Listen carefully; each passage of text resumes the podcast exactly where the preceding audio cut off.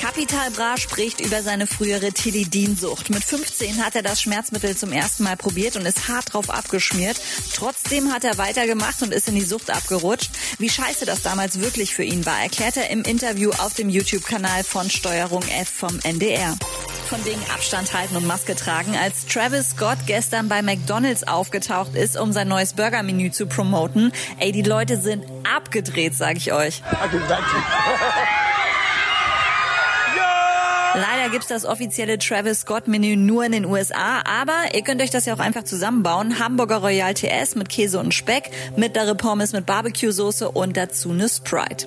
Die Meldung müsst ihr euch geben. Marshmallow hat sich mit der Marshmallow-Firma Stuffed Puffs zusammengetan, um, na klar, Marshmallows auf den Markt zu bringen. Come on, auf den Werbedeal hat er doch schon sein ganzes Leben gewartet. Um die Zusammenarbeit zu feiern, verlost die Company Ende September sogar mehrere signierte Marshmallow-Helme an Fans.